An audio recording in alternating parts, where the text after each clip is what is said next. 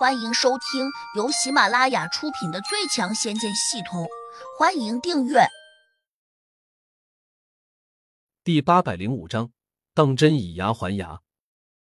他说的如此真诚，江阁和修竹等人都十二分的相信了。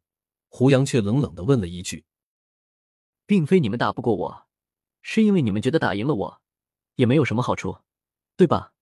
黑风金魔嘿嘿一笑，其他三个魔头居然跟着会心的笑了起来。对于他们来说，倘若真有好处的事情，哪怕拼了命也要上；而和胡杨拼命，完全没有一丁点好处，甚至损失更大。胡杨哪会不清楚他们这点想法？这些魔头唯利是图，虽然现在被自己用修神功法给改变了，但依旧改变不了他们内心的残暴和霸道。可惜他们终究是不死之身，胡杨也没法灭了他们，只能一边哄一边吓。不希望他们在这人间造成生灵涂炭。江格和雅兰等人这下反倒认为胡杨给他们保留面子了，心里随之更加放松。胡杨却依旧板着脸，折下修竹的肩头，对魔小红说：“他是我徒弟的朋友，既然你咬了他，这事就不能这样算了。”魔小红连忙赔起了笑脸，答：“行，让他也咬我一口，不，两口。”叫他在我的左右肩头上各咬一口。胡杨皱眉，下意识的看了眼修竹，后者有些发懵。这个小姑娘到底是什么人啊？难道除了咬人就不能有一点正常的行为吗？胡杨也不便告诉他们，这是四个魔头，所以便让他表态。修竹叹了口气道：“我不是小孩子，哪能像他们那样任性？算了，这事算我运气不好。”就不追究他们的责任了。以后大路朝天，各走半边。希望他们不要再来招惹我们。他这番话，重点是最后一句。毕竟这四个家伙是他们得罪不起的。就算今天胡杨帮忙惩罚教育了他们，日后恐怕也还担心着他们过来报复。终究胡杨不可能一直守着他们。如此甚好。魔小红马上拍起了手掌，真的是一点也不要脸啊！黑风金魔更是欢喜的冲修竹竖起了大拇指，赞道：“姑娘大气，老夫佩服。”修竹和雅兰一听就有点郁闷，这个面色长得较黑的小子，口气还挺大的，一口一口个姑娘老夫，真当自己是长辈啊！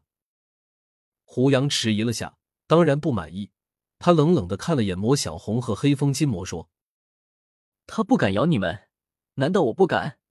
黑风金魔和魔小红一呆，马上又嘿嘿的笑。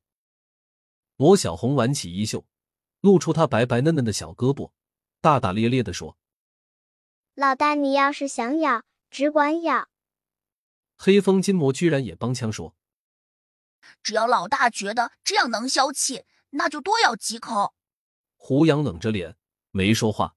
江格小声说：“师傅，他小胳膊小腿的。”咬坏了好像也不太好吧？胡杨吃道：“你以为他的胳膊那么好咬？”江格不服气道：“就算咬不断，也能咬下一块肉来吧？”胡杨挥了下手说：“你去咬下试试。”我。江格愣住：“对，就是你，去吧。”胡杨命令道。魔小红好像也很满意。连连催促江格：“来吧，我随便你咬。”我小红要是皱一下眉头，就是个孬种。如果你不敢咬，你就是小狗变的。被他这一击，江格勃然大怒：“这可是你说的，那我就不客气了。”说着，他大步上前，毫不客气的抓起魔小红的胳膊，便要咬下去。不过，他咬到嘴边时，却又停住了，然后直起身子说：“先把我身上的犀牛筋解开，我使不上劲。”魔小红微微一笑，显得很不以为然，手掌翻转，啪的一声拍在了江格的胸膛上。江格闷哼了一声，正要叫唤，却见魔小红已经揪住了犀牛筋，猛地一拉，便把这根牛筋给抽走了。江格顿时觉得轻松了许多。不禁长出了口气，再抡起手臂甩了甩，一边又运气调息，让体内的真气灵动的运转起来。我要开咬了，你准备好了吧？江格盯着魔小红问，他心里又在想，这样一个小姑娘真要咬他，自己似乎下不了口。他好像也在赌自己不会咬他，哼，我偏要咬一口。刚想到这里，江格才又发现，魔小红已经把葱白般的手臂举到了他的跟前。江格心一横，抓住他的手臂拖了过来，张嘴便咬。他这一口咬下，刚开始还有点不忍，因此用力不大。但是他咬到魔小红的肉时，觉得有点柔软，于是他更加不忍，越发不敢用力。在旁人看来，如同在亲吻似的。你这个糟老头，占我便宜呀！魔小红娇声叫道。修竹和雅兰也有点脸红，均认为江格有点为老不尊了。江格一张老脸，唰的一下就红成了猪肝色。